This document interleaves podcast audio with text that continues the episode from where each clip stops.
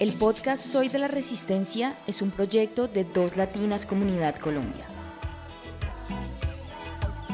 Diseño de sonido de Manuela Higuera. Dirigido y conducido por Gina Borré. Conduce Gina Borré. Hola comunidad, ¿cómo están? Bienvenidos todos al nuevo episodio del podcast Soy de la Resistencia, episodio número 29. Estoy muy feliz porque particularmente hoy estamos en un estudio divino. Así que creo que tengo que empezar por ahí, dándole gracias a la TINA, un estudio postproducción en la ciudad de Bogotá que nos abrió las puertas a esta fundación y por supuesto a este episodio que viene cargado de mucha información, pero también de invitaciones presenciales para la gente que se encuentra en Bogotá y fuera de Bogotá, pero también invitaciones para personas que estén en todo el mundo. O sea, realmente es como toda una combinación. Eh, me siento muy honrada de estar acá. Estoy con un par de compañeras, pero también amigas, y siento que, que eso le da otro tono a este episodio. He entrevistado a muchas mujeres que he admirado en la vida, pero que no hemos tenido ningún tipo de conocimiento fuera, digamos, o sea, de lo laboral o de la admiración, pero esta vez tengo realmente el honor de, sí, de entrevistar, de estar en este episodio con un par de mujeres que considero amigas. Entonces, bienvenida Alexa Rochi y bienvenida Yvonne Alonso. Gracias. ¿Cómo, se sienten hoy? Eso creo que podemos empezar por ahí. ¿Cómo se sienten hoy? ¿Cómo se sienten hoy? Creo que hablamos un poquito fuera de micrófonos y ha sido un mes bastante hostil. Eh, ha sido un mes bastante duro. Eh, pero bueno, quiero que, me cuenten cómo se sienten hoy particularmente. Bueno, empiezo yo.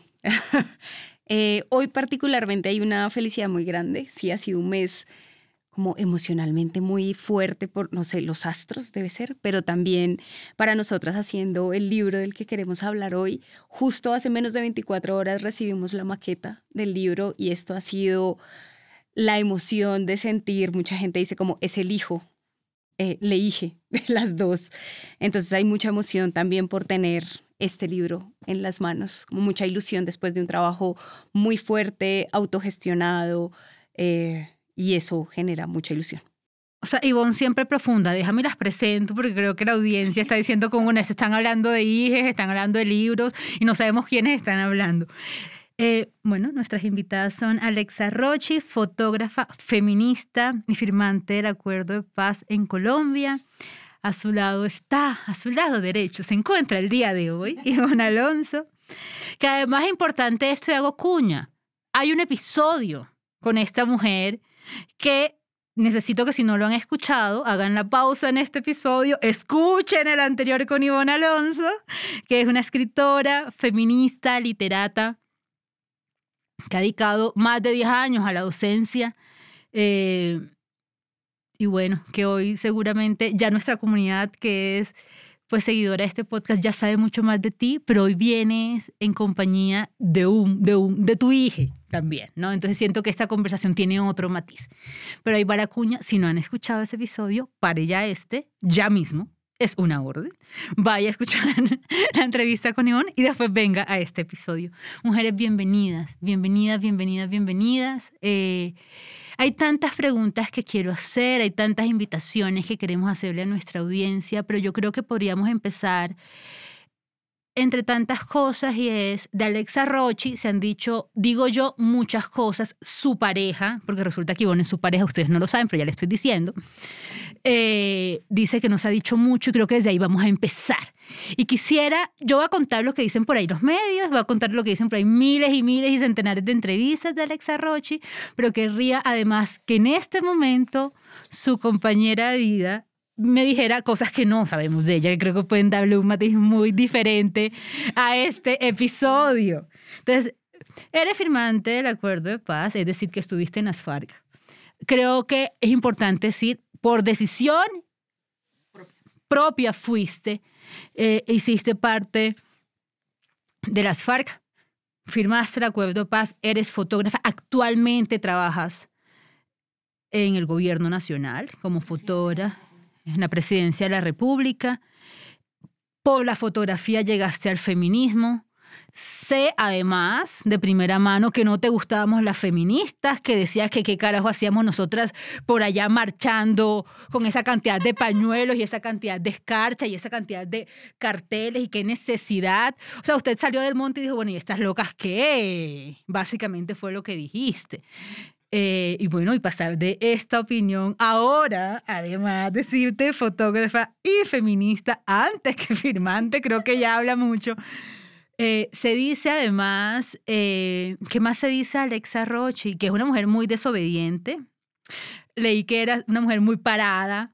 ¿Qué significa muy parada la traducción colombiana? Hago estas traducciones porque nuestra audiencia, pues hay muchas personas que no son de, de, Colombia y es una mujer nada, muy a su parecer.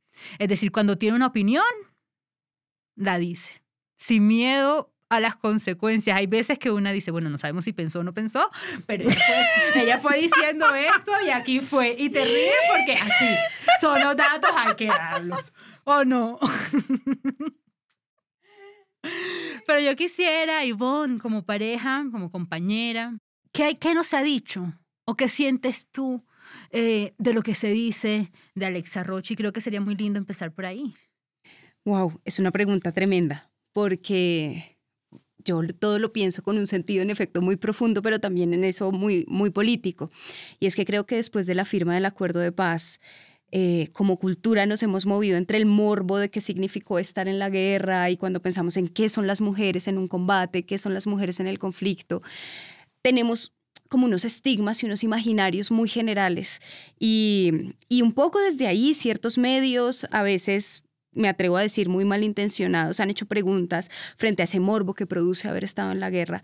Y siendo desde hace ya dos años pareja de Alexa, pues he conocido la profundidad, la sensibilidad y la ternura de una mujer que se formó también en eso, en la guerra. O sea, que, que estando en el conflicto, que haciendo parte de, de unas convicciones políticas, formó la lealtad, formó las emociones, formó sus elecciones que van más allá de la guerra en sí misma. Entonces creo que, que no se ha hablado de esa reivindicación de ella como mujer que defendió unos ideales políticos, no se ha hablado de la vida afectiva de, de ella en, en, lo que implica haber estado en la guerra. No era solamente, como dicen algunas personas, ser máquinas de guerra, sino ser, ser seres completos en su complejidad, seres que sentían, que pensaban, que deseaban, eh, que tenían eh, eh, unos deseos, unos afectos también.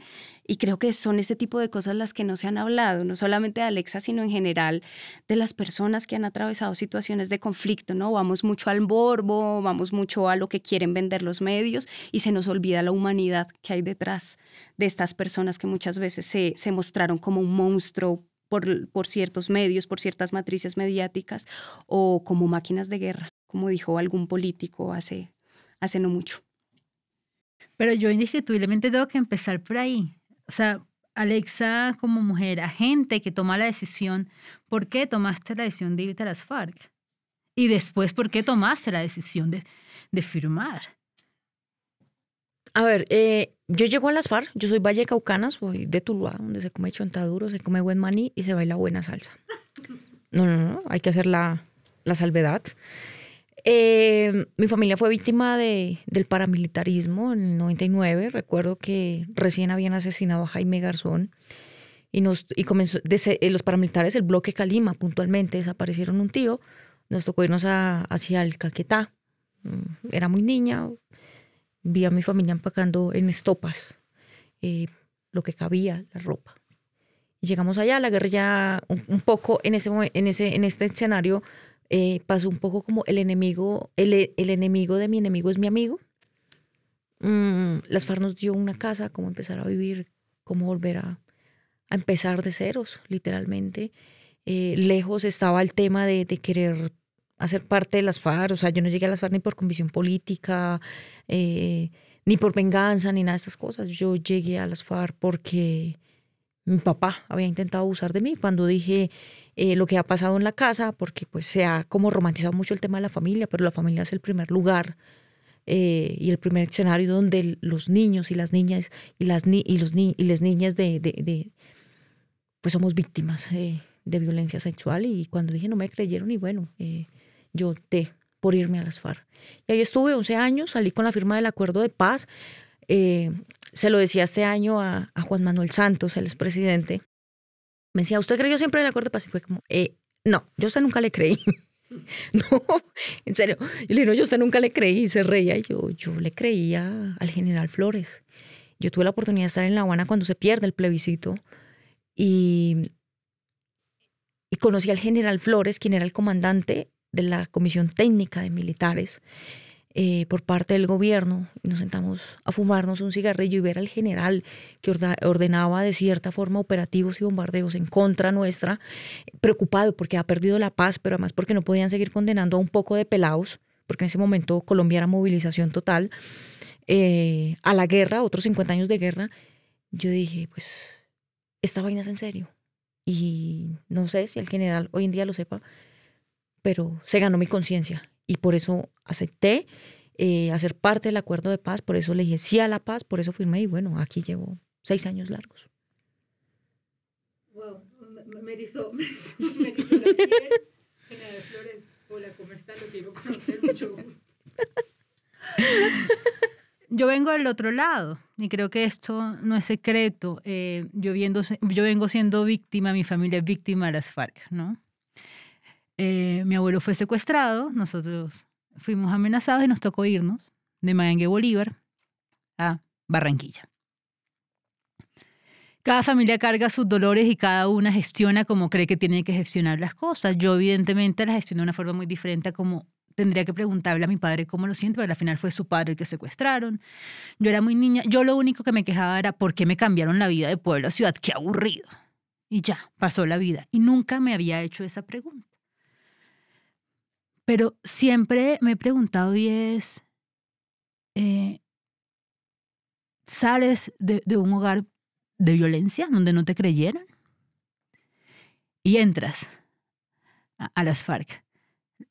Evidentemente lo que tenemos los ciudadanos y las ciudadanas de a pie eh, construidos a lo largo de tantos años, a lo largo de los medios, a lo largo de libros que hemos leído, de escritos, etcétera, etcétera, alrededor de las FARC, evidentemente no te hablan de lo humano, no te hablan, digamos, de lo íntimo y esto eh, me lo recordó Ivonne, tu compañera, eh, antes de sentarnos a grabar y yo dije, claro, claro que tienes razón. O sea, yo no me pregunto eh, cómo, cómo se tejen los, los lazos del lealtad ahí cómo, cómo se ama dentro de las FARC. como carajos. Eh, se, se puede además construir un vínculo sexoafectivo, ¿no?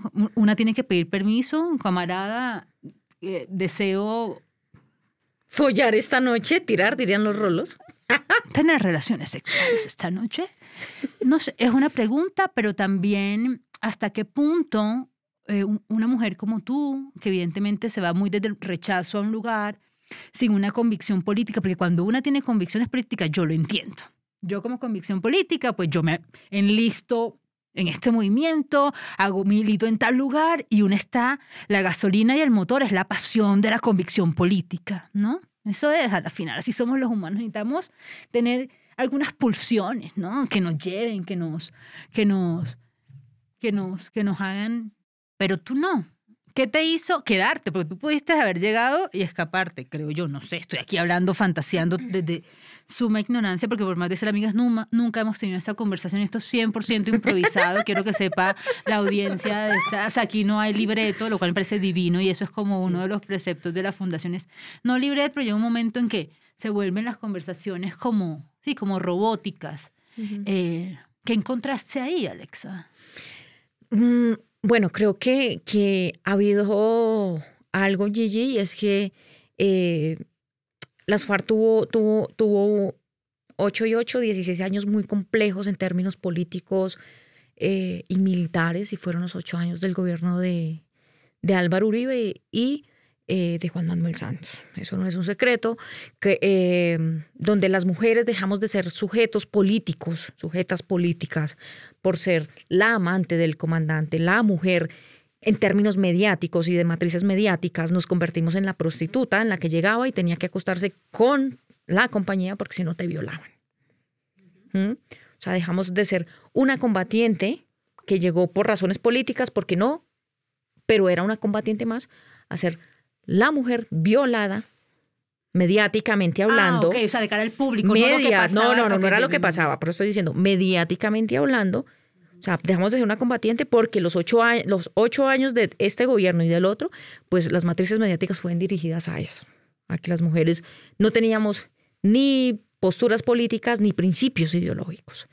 Eh, y bueno, lo que, lo que hemos venido haciendo de- eh, luego de, de- de la firma del acuerdo de paz y ahorita puntualmente trabajando con Ivonne, eh, que es mi compañera y haciendo el libro, es, es contar mi historia, ¿no? Por medio de fotografías, pero también con los relatos y la voz de Ivonne, que, que, que en medio de todo, pues ha estado también igual que tú, desde aquí afuera, desde otro, desde otro punto, en medio de todo de privilegio, desde la academia, poder divisar lo que estaba pasando.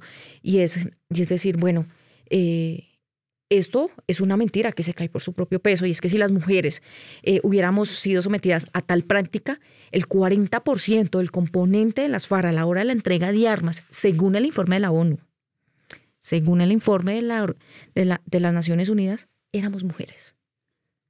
El 40% de las FARC a la hora de la entrega de armas éramos mujeres. Si esto hubiese sido cierto, que era una política de las FARC, oye, nunca nos hubieran dado ni un machete y menos nos hubieran dado un fusil. Yo cargué de dotación una K-47, cuatro proveedores, una Prieto Beretta, dos proveedores de Prieto Beretta full, dos granadas y 500 tiros de, de recepción en el equipo, ¿no? O sea, yo Entonces- que decir que tú me estás diciendo eso y lo único que se me parece conocido es AK-47. El resto todo me sonó a chino. Asumo que son dotaciones. Bueno, pero habrá gente que entenderá. Entonces, o sea, no estoy diciendo que no haya pasado. Sí, seguramente hubo violencia, hubo abuso sexual, pero no fue una política de las FARC. ¿Sí? O sea, yo no me iba a ir de mi casa, donde intentaban abusar de mí, por irme a un lugar donde, según la, la propaganda del gobierno Uribe y de Santos, entonces las mujeres éramos violadas así. Además, no era ni uno ni dos que violaban, sino hacían filas de 40 y de 50, porque una compañía éramos 70. ¿sí? Entonces, eh, llego ahí y me quedo y es porque, como lo digo en un fragmento de mi libro, las FARC me salvó la vida, en las FARC me salvé como mujer, en las FARC me hice como mujer. Y en las FARC me hice como mujer, como ser humano, creé, eh, aprendí de lealtades, de principios y bueno, la palabra empeñada se cumple, ¿no? Y pues también me quedé ahí y ahí me hice y así como eh, cumplí y comencé a creer también en, unos, en, en un... En un en un proyecto político e ideológico, pues así también creí en la paz. Y por eso estamos aquí sentadas hablando. Ivonne, eh, uno de tus grandes temas de investigación, de trabajo desde lo académico, porque al final eres una mujer académica, te has desarrollado toda la vida, tanto profesional eh, como intelectual, en construcción de conocimiento desde ahí, que creo que además eso es muy importante. Ya yo hice la cuña al episodio, pero la vuelvo a hacer. Creo que es muy interesante, no, en serio, ya si fuera chiste. Eh, uno de tus grandes temas ha sido la construcción de memoria. Y yo quisiera hacerte esa pregunta, carajo, hombre, es que tú apenas tienes dos años con Alexa, es decir, que ese trabajo tuyo tiene, ¿cuántos años antes? Diez. Bueno, diez años antes de, de estar de compañera Alexa, ¿cuál sería, ojo, no tu lectura como desde lo íntimo, sino desde lo intelectual? que creo que es muy importante que de pronto nos des una pincelada, pues, pues vamos a hacer ahora pues aquí una investigación eh, que nos lleve mucho, pero creo que, que sería muy interesante, sí, desde tu expertise, desde tu, eh, tu rama de, de, trabajo, desde la literatura, que trabajas mucho el tema de construcción de memorias de ahí, eh, esa idea de, de cómo inclusive en la guerra no somos las mujeres agentes. Y creo que es muy importante señalar, y hago esto como para, sí, para limpiar eh, el podcast de preguntas, y es, nosotros no estamos romantizando las FARC y no estamos diciendo que no pasó nada dentro. Uh -huh. Valga la pena, o sea, hacemos ese señalamiento, pero creo que aquí debería haber una mirada mucho más estructural. ¿Por qué la lectura de las mujeres? No sé si nos puedes dar qué, qué idea se te viene. Uy. se me vienen muchas cosas, pero la, la, primera es que la guerra es una maquinaria de matar que tiene sexo y es masculino. Es decir, es una estructura profundamente patriarcal porque está basada también en la búsqueda del poder y el poder es patriarcal. Porque para, si uno quiere el poder es porque quiere subyugar. Pero nosotras no queremos acceder al poder, ¿o qué? Claro, lo que pasa es que ahí eh, de hecho, acá, acá, tendríamos que meternos con otra cosa por mucho, por mucho más tiempo, pero trataré de ser muy breve. Y es que una de las también grandes premisas de, de, los feminismos es la descentralización del poder, porque mientras haya poder va a haber personas con privilegio y personas que no lo tengan. Eh, ¿Qué pasa en un contexto de guerra? Que, y, y, yo creo que pues esto lo contamos también en uno de los capítulos del libro y seguro Alexa puede profundizar mucho más en eso, y es en, en el contexto, por ejemplo, de las FARC, por los lineamientos militares, los lineamientos políticos, todas las personas que sean parte del grupo armado, esto no lo sé por Alexa, lo sé porque he trabajado en procesos de memoria, principalmente con mujeres que han estado en grupos armados de distinta índole en, en Colombia. Eh, las mujeres sin duda eh, construyen una, eh, um, mentalidad política y un lugar de agencia, pero social y culturalmente como sujetas somos vistas como inferiores. Entonces no se supone, y esto lo pongo muy entre comillas, no estamos diseñadas para ordenar un Estado, para tener claridad política, para poder dirigir. Entonces por eso, y esto no es un secreto, el Estado Mayor Central de las FARC y de muchos otros grupos armados siempre ha estado conformado 100% por hombres. ¿Sí? Por eso fue tan importante cuando se está dando las mesas de la, mesa de La Habana que se proponga un enfoque de género transversal, porque la apuesta era eh, que entendiéramos que la guerra es patriarcal, pero que en medio de esa guerra patriarcal también había mujeres, mujeres valiosísimas en todos los sentidos, ¿sí? En en, en, el sentido militar, en el sentido ideológico, en el sentido político, mujeres formadas de una manera impresionante. Entonces, esto va de, de, de, la mano con otra cosa que es como una apuesta, que es parte del corazón del libro de Disparos por Disparos, pero también del corazón de la relación entre Alexa y yo, no solo como pareja, sino como seres humanos.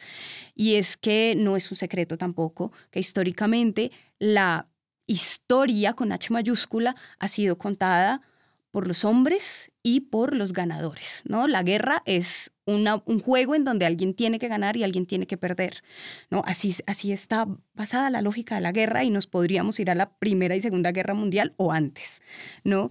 Eh, entonces, es muy importante cuando se empiezan a generar escenarios de reconciliación, escenarios para contar, para el encuentro como sociedad, es muy importante que las mujeres defiendan ese agenciamiento las mujeres que han estado en contextos de guerra. Eh, yo siempre he dicho igual que Colombia como país, como nación, es hijo de la violencia. Yo creo que todas las familias en este país de una u otra manera han estado atravesadas por el contexto de la guerra y sobre todo en los territorios. Y las ciudades desconocemos eso también, ¿no? No ha hecho parte de cómo nos han formado. Pero ahí tenemos un hueco enorme y por eso que las mujeres que han hecho parte de estos procesos, que han sido procesos políticos, no solamente procesos bélicos en donde bala va y bala viene, sino que han tenido pensamiento, ideología, convicciones, palabra, puedan contar su versión de la historia sin que nadie las tenga que explicar. Entonces, eh, en este encuentro, digamos, esto es lo que siempre he creído y el encuentro con Alexa pone esto todavía mucho más latente porque ya es ver además a la mujer que amo, que es mi pareja, estamos comprometidas, nos vamos a casar, pero es también cómo hay una, en esta intimidad de nosotras, cómo sigue esta convicción profunda de que todas las mujeres desde la orilla que vengamos tenemos que hacer un aporte a la construcción de memoria de este país, porque existimos, resistimos, tenemos voz, tenemos pensamiento y no se nos ha dado esa posibilidad de aportar a la construcción de la historia con H mayúscula, ¿no? Esta nación está ¿no? Eh, la mitad de sus ciudadanas somos mujeres. ¿Y dónde estamos cuando toca contar la historia? ¿Dónde estamos cuando toca contar lo que ha pasado con este país? Siempre nos, nos relegan ¿no? a una invisibilización. Y por eso, una de, de mis apuestas de trabajar la memoria histórica desde el arte es que allí es un lugar donde las mujeres encontramos un escenario más seguro, más abierto, más expandido, justamente para hacer ese aporte. Alexa, nosotras, me refiero toda la comunidad de dos latinas, en su mayoría tenemos un montón de mitos alrededor de las FARC. O sea, crecimos con mitos. A nosotros nos dijeron o nos contaron que dentro de las FARC eran homofóbicos. Ah, no, eso no, eso no es un mito.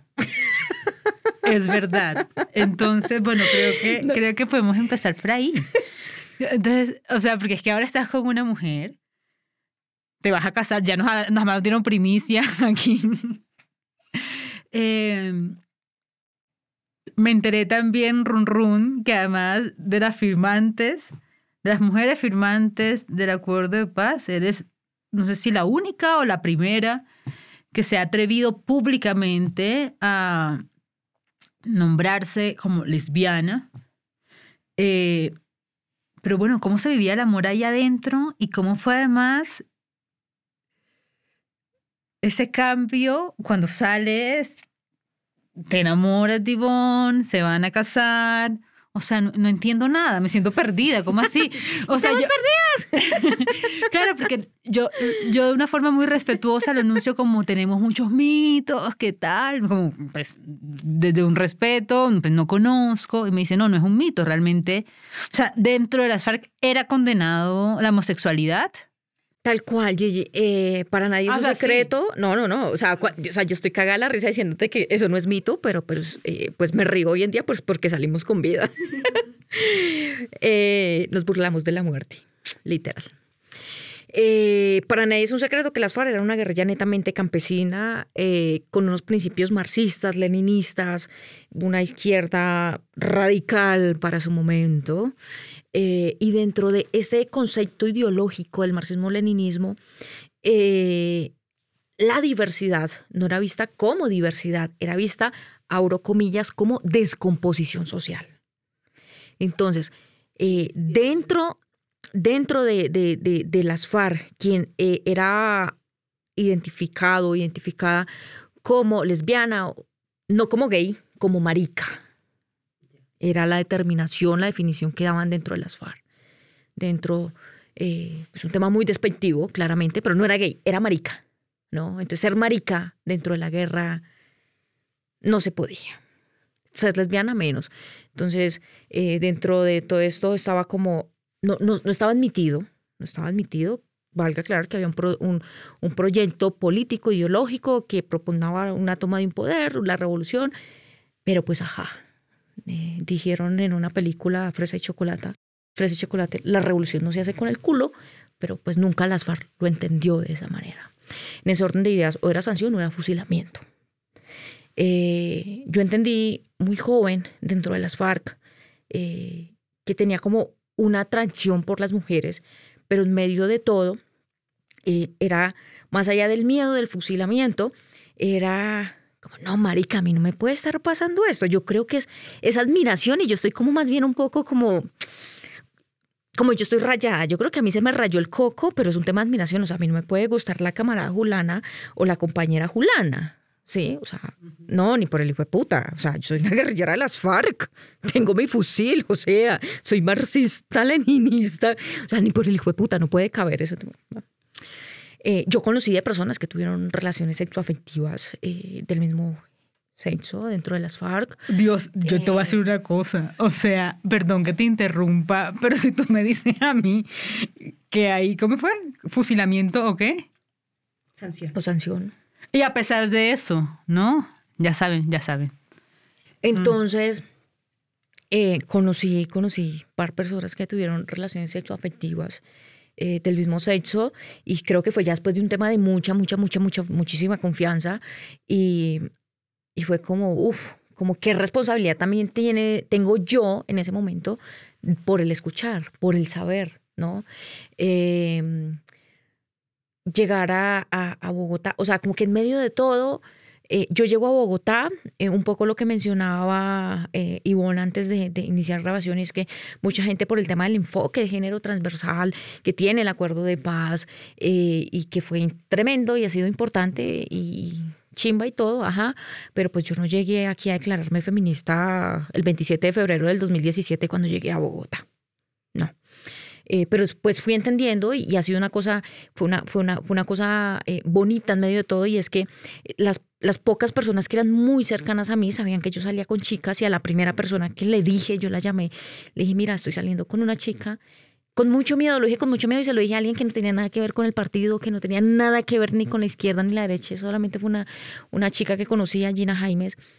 Y yo recuerdo mucho, mucho, y eso se me va a olvidar el día que me muera, eh, que yo dije, uy, ahora esta vieja me va a regañar como porque, mira, la respuesta de Gina fue de mucho amor, eh, como mamacita, es normal, eso es parte de la paz, eres un ser humano, tienes derecho a enamorarte, volver a empezar de cero. Yo me puse a llorar, porque yo nunca pensé que Gina me fuera a responder de esa manera. Y Gina fue de las, de las personas más cercanas, y sigue siendo una persona muy cercana, que supo como que yo salía con chicas, pero nunca como contárselo a la gente ni hacerlo eh, como público en mis redes, pese a que, a, pues a que mi vida gira en, en, torno a las redes sociales, no mi vida, sino mi trabajo. Eh, y es con Ivonne, pues, después de que llego al movimiento feminista, de que, de que chicas como Laura Torres, como la misma Rasta, eh, y Pili, con mucho amor, aunque no parezca, era como, no, Alexita, mira, es que comenzaron a enseñarme a desaprender rezagos de la sociedad machista, pero de esos rezagos machistas que también traía desde la guerra eh, por mi paso en las FARC. Y, fui entendiendo que el closet era para la ropa y que si yo jamás me puse jamás me tapé la cara para empuñar un fusil y declararle la guerra al Estado en su momento, pues que tampoco tenía por qué taparme la cara para andar de la mano con Ivonne y es con Ivonne con quien yo salgo de manera pública del closet, como le llamarían coloquialmente. Muchacho, y te vas a casar. O sea, esto fue. no, entonces, entonces eh, eh, ha, sido un proceso, no ha sido tan así. Y hoy en día también tengo que decir, y es que a mí, o sea, a mí me conoce mucha gente en Bogotá puntualmente. Yo salgo a una marcha y es normal como, oye, Rochi, qué chima tu trabajo, no sé qué, te admiro, bla, bla, bla. Nos tomamos una foto, listo, en la buena. a mí nunca me han atacado por ser mujer firmante. Las redes es otro rollo, pero personalmente nunca. Pero sí me han atacado por ser una mujer abiertamente lesbiana, por ir tomada de la mano con Ivonne y recibir ataques homofóbicos, incluso dentro de nuestro edificio. Loco, pero así así. Loco no, es la realidad. Es decir, eh, pues vivimos en un mundo lleno de miedos, todos, todas, todos los tenemos. Vivimos en un sistema que se nos enseñó que solamente existe una forma de amor posible, una forma de construcción de familia posible, eh, una forma de maternar y paternar posible. Y cuando te sales de esto resulta que hay un montón de dolores porque es que estás quebrando todo, ¿no? Estás, estás quebrando con lo que te criaron, con lo que la sociedad te dice, eh, pero además es tener y, construir un cuero muy duro para, para, para, poder soportar, no sé, casos de homofobia y que no te desmorone. Para mí ha sido muy duro. Para mí ha sido muy duro cuando nos ha pasado. Es como. Eh, me afecta muchísimo, ¿sabes? Claro, pero ¿qué, pero, pero ¿qué te duele? O sea, ¿te duele o qué te recuerda? o no sé, es que, es, o sea, creo, eso es una pregunta muy psicológica, marica. Yo dije que no había libreto, así que, o sea.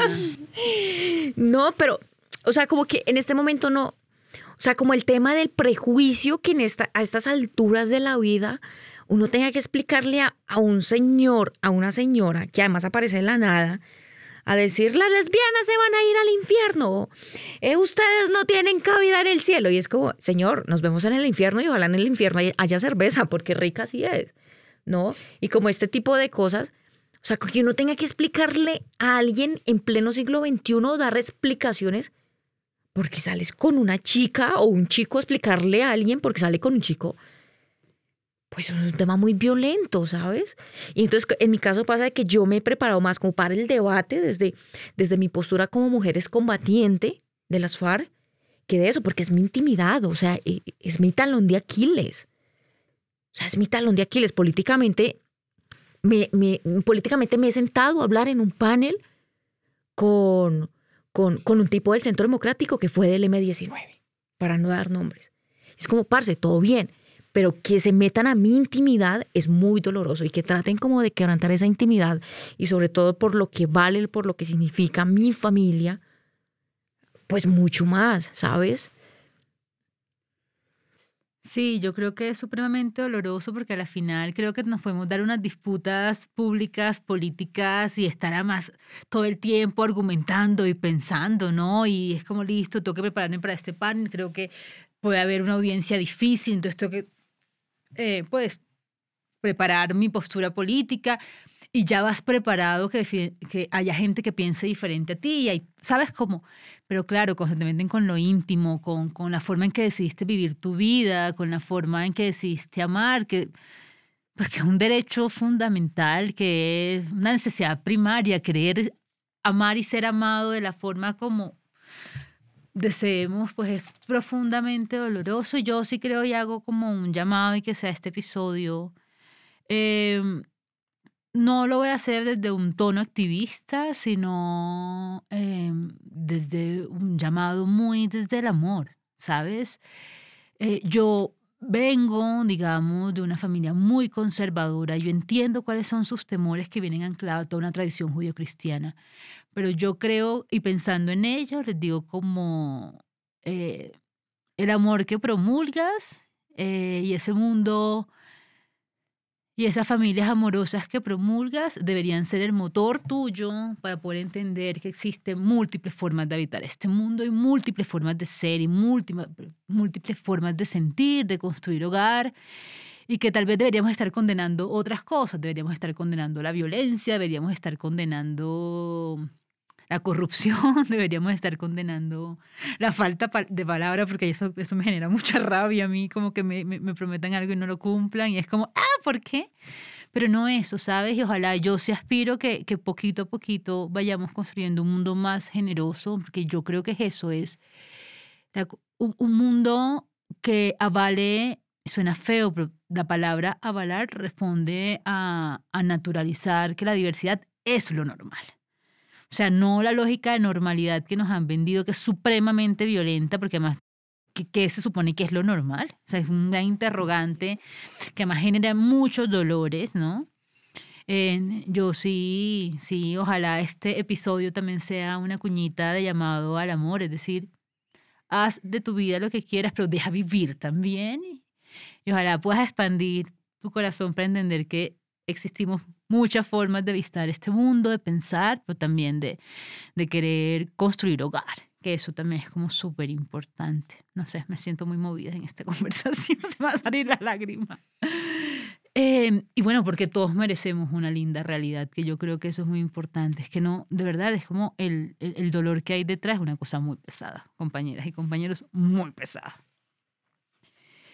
Eh, yo creo que hablemos del libro, Resulta que esta conversación se está yendo largo y, yo sí tengo que anunciarle a la audiencia de esta fundación y es que hemos decidido hacer un evento presencial. Yo necesito por favor que me confirmen fechas porque ya se me fue así. ¿Tenemos fecha? Sí, es el jueves 27 de julio. Jueves 27 de julio, Ivonne, ¿cierto? A las 7 pm.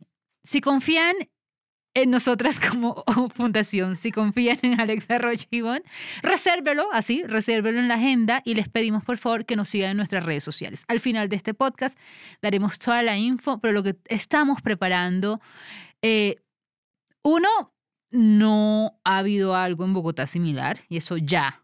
Lo digo con toda la seguridad. Dos, si alguno de ustedes ha ido a los eventos de Latinas, saben que son espacios muy chéveres, así que esto no va a ser la excepción.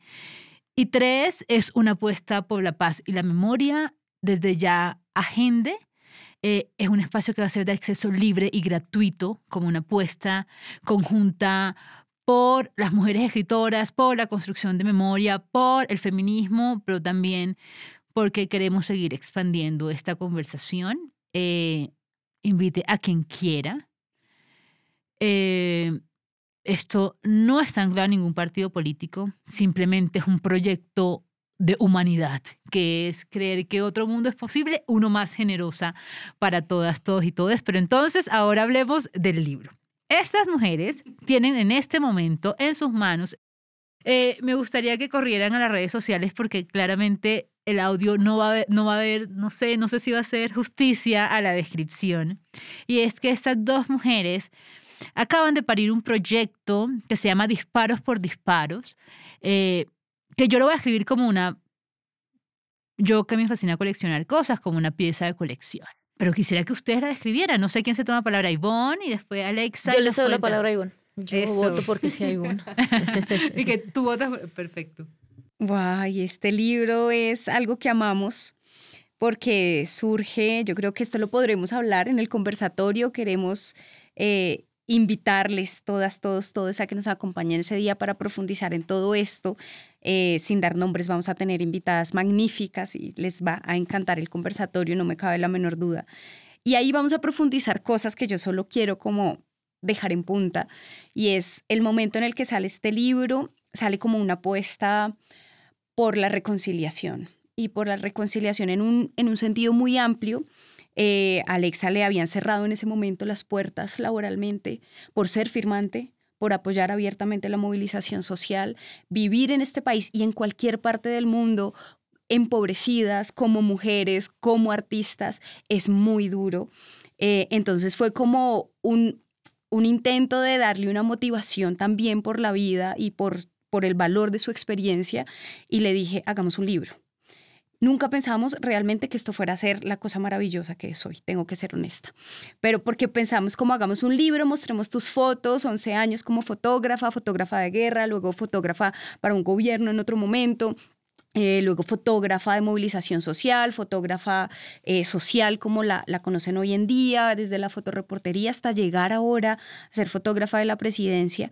Entonces fue como, bueno, cuenta tu historia con fotos. Y esto se nos empezó a crecer y empieza a ser un escenario en donde nos encontramos dos humanidades, de dos mujeres que venimos de orillas distintas, a hablar de lo que significa ser una mujer en un país como Colombia.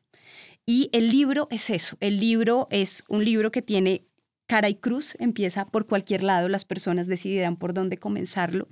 Eh, y obviamente, pues eh, para nosotras que ya llevamos un año en esta construcción es clarísimo, pero nos encanta contárselo a la audiencia de dos latinas. Se llama Disparos por Disparos porque Alexa cambia los disparos de un fusil por los disparos de una cámara.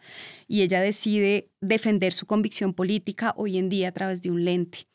Y para mí eso es una apuesta por la paz. O sea, si eso no es ser firme con un acuerdo de paz, con apostarle a la paz de este país, pues yo no sé qué es entonces. Y, entonces disparos por disparos es este, este hije que nace, eh, este, este parto del amor, de la apuesta a la memoria.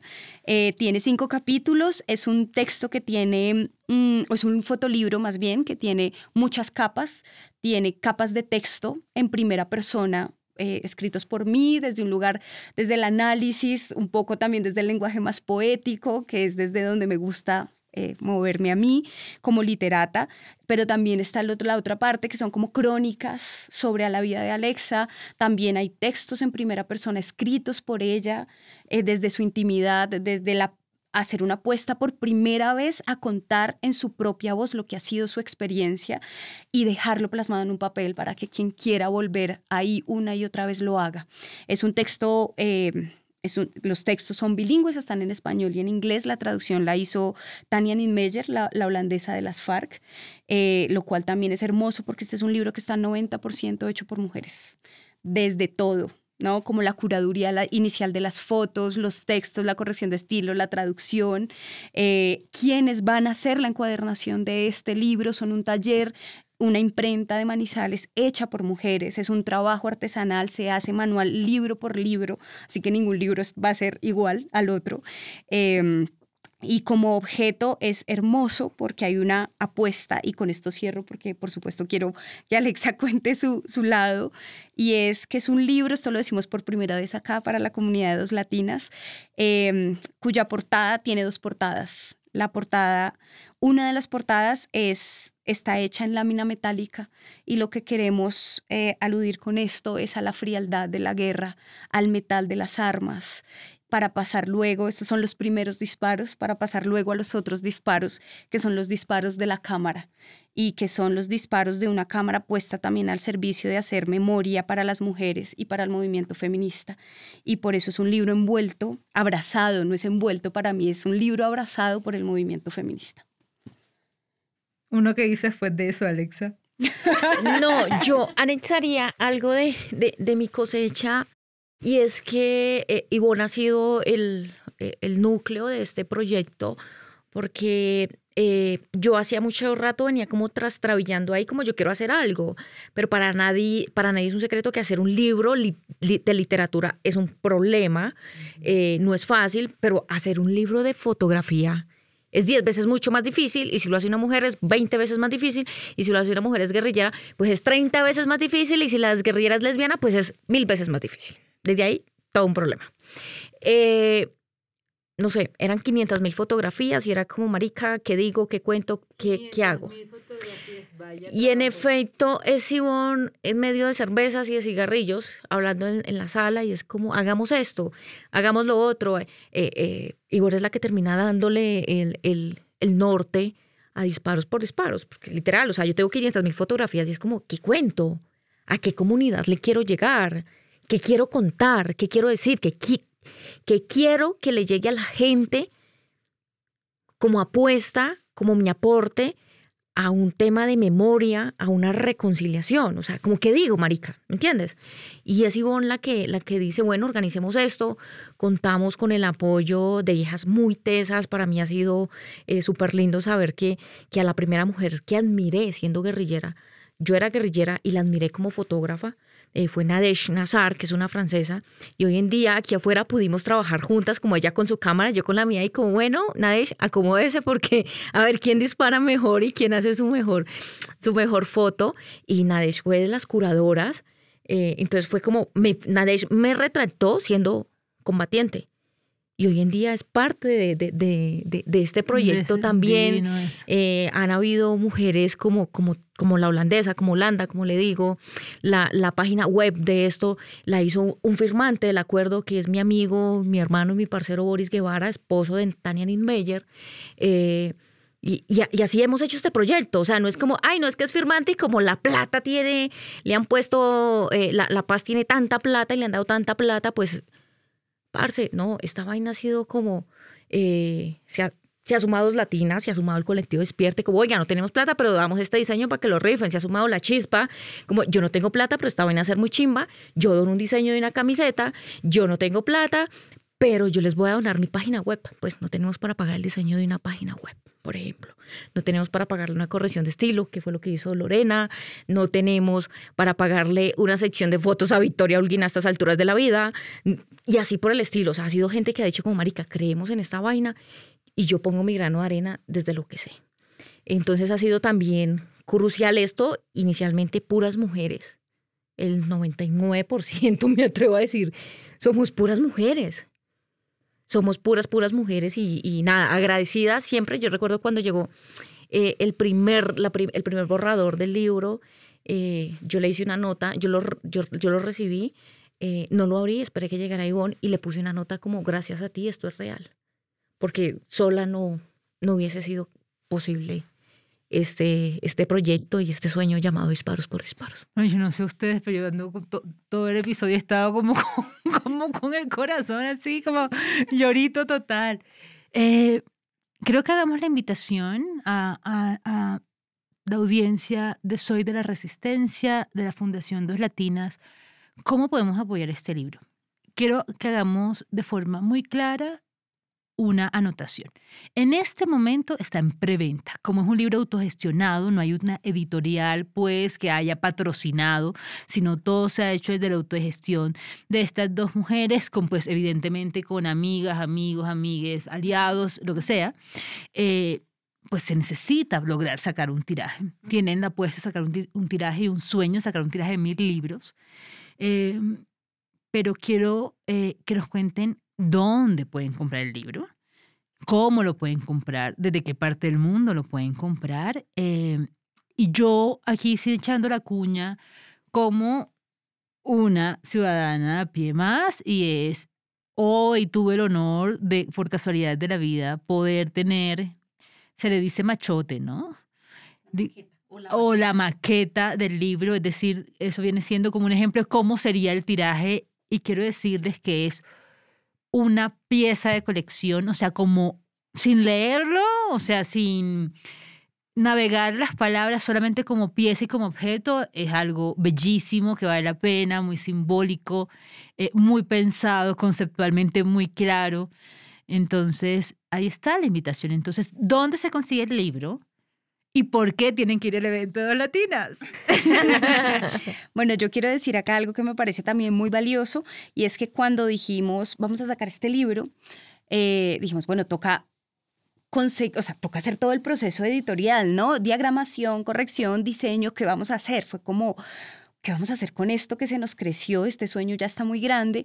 Eh, muchas personas empezaron a recomendarnos editoriales. Queríamos sin duda que, que no fuera una cosa que tenemos que ir nosotras a una imprenta, hacerlo como, como desde la autopublicación, porque queremos tener un alcance con esto que, es, que atraviesa más que lo económico, es llegar a muchas personas con el mensaje que está aquí en este libro, con las palabras, con las fotos, con la emoción, con el amor, con la apuesta.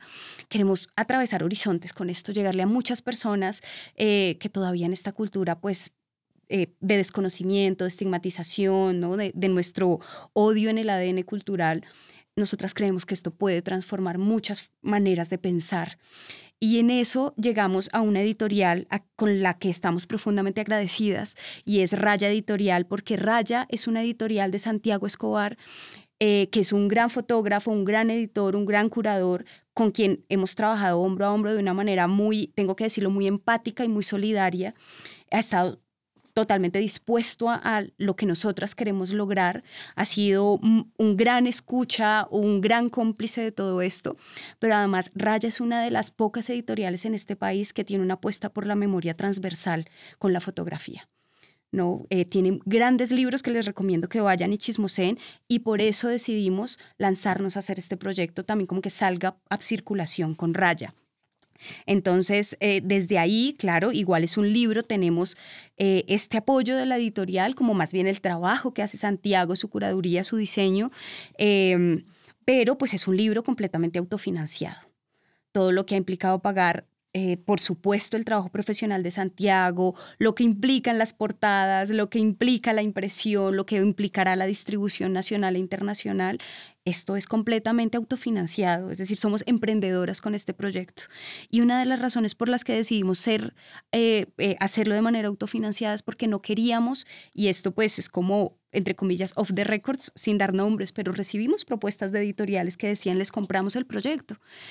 Pero, eh, ¿qué pasa en medio de esto? que cuando son temas de paz y temas de memoria, siempre las instituciones quieren meter la mano y quieren censurar y quieren quitar o poner. Y es una de las cosas que nosotras hemos defendido de principio a fin, y es que esta es una versión eh, libre de lo que es la historia de Alexa, sin censuras, sin condiciones políticas, sin que alguien le diga qué decir o qué no decir, porque esto es una apuesta por la verdad que le falta profundamente a este país todavía. Entonces es, es nuestro legado desde el amor, para la verdad. Y por eso decimos hacerlo autofinanciado, para que no tuviera ningún tipo de censura. Por eso el primer, el primer paso que dimos fue abrir una Baki. La Baki sigue abierta todavía dos semanas más, eh, aproximadamente tres, hasta el 20 de julio. Es una Baki que recibe todo tipo de donaciones desde cualquier lugar del mundo, se puede hacer. Eh, pero también hay personas que pueden comprar el libro a través de la Baki. Hacen la consignación del valor del libro, eh, nos envían el comprobante, todo está súper explicado en la página web, eh, y también acá en Colombia pueden hacer la compra a través de la página y con el comprobante nosotras mismas nos vamos a, encargar de manera personal de hacer las entregas. Estamos en preventa, esto significa que el libro todavía está en, proceso de, confección, digamos, y es que eh, aproximadamente en 20 días, eh, hacia el 20 de julio, que es cuando cierra la VACI, el libro se va a imprenta y le estamos apostando a hacer un tiraje de mil libros. Es costoso, hacer un libro es costoso, pero además hacer un fotolibro todavía más por la calidad del objeto. Em, entonces vamos a estar en preventa. La preventa se cerrará justamente con el evento de Dos Latinas el jueves 27 de julio. Ese día se va a cerrar la preventa porque esperamos la primera semana de agosto empezar la distribución. Bueno, yo anexaría ahí que también a quienes no tienen idea cómo se entra a la página web, porque aquí eh, nos sigue gente de todo lado, pero hay gente que nos sigue en Facebook, pero la gente que sigue, nos sigue en Facebook en ocasiones no tiene ni idea de Twitter o no tiene ni idea de Twitter o en Twitter y dice eh, vamos a buscar en Instagram. Entonces nos pueden, pueden hacer la compra en Twitter por arroba Alexa dos rayas al suelo, Instagram arroba Alexa Rochi, dos rayas al suelo, eh, por DM, yo le respondo a todo el mundo, o por las redes de Ivonne en Facebook como Ivonne Alonso Mondragón o en Instagram como arroba y misia.ivon. Eh, y ya, así nos pueden encontrar, nos pueden, o sea, pueden buscar el, poner el, el buscador Alexa Rochi o Ivonne Alonso y ahí nos van a encontrar y respondemos por Instagram, por todas las redes. Nosotras respondemos. Atendidas por sus propietarios. Eh, aprendidas por sus propietarios, claramente. Igual comunidad, no se preocupen, en la descripción de este episodio dejamos todos los links de eh, la página web y también ojalá se animen. Si no se encuentran en la ciudad de Bogotá, creo que una gran forma de ayudarnos es contar a gente que conozcan en Bogotá, que tendremos un evento en esta fecha que es de acceso libre y gratuito y que estamos a pocos días de anunciar exactamente qué es lo que va a ocurrir. Lo que sí quiero que sepan es que después no digan que no les avisamos. Es de las cosas más lindas que vamos a haber hecho los latinos hasta la época. Entonces, tiene una gran apuesta, va a ser algo muy grande. Eh, y nada, mujeres, gracias. Las abrazo profundamente. Y voy a cerrar con algo y es, cuando tú dijiste, eh, en el momento que le dijiste a Gina, que se llamaba Gina, era Gina, ¿cierto? que estabas enamorada, que sal, no todavía, no, todavía no hablabas de amor, habrías que salías con mujeres. Y ella dijo de una forma muy amorosa, eso es la paz. Y creo que con eso me quiero quedar, eso es la paz, poder amar libremente y poder ser quien queramos ser. Un abrazo comunidad, nos vemos en el... Bueno, nos vemos, no, nos escuchamos en el próximo episodio de Soy de Resistencia. Y por supuesto, nuevamente quiero dar gracias a Latina, que ha sido el estudio que nos abrió las puertas hoy que sinceramente nos ha hecho sentir como muy profesionales. Nunca en nuestra vida habíamos tenido un episodio de este nivel. Tremendo estudio. Tremendo estudio, ¿no? Está precioso. Eh, ojalá que nos vuelva a abrir las puertas. Aquí una cuña. no, en serio, muchas gracias. Eh, y así también nos autogestionamos en este episodio. Cerramos con este episodio número 29. Gracias a la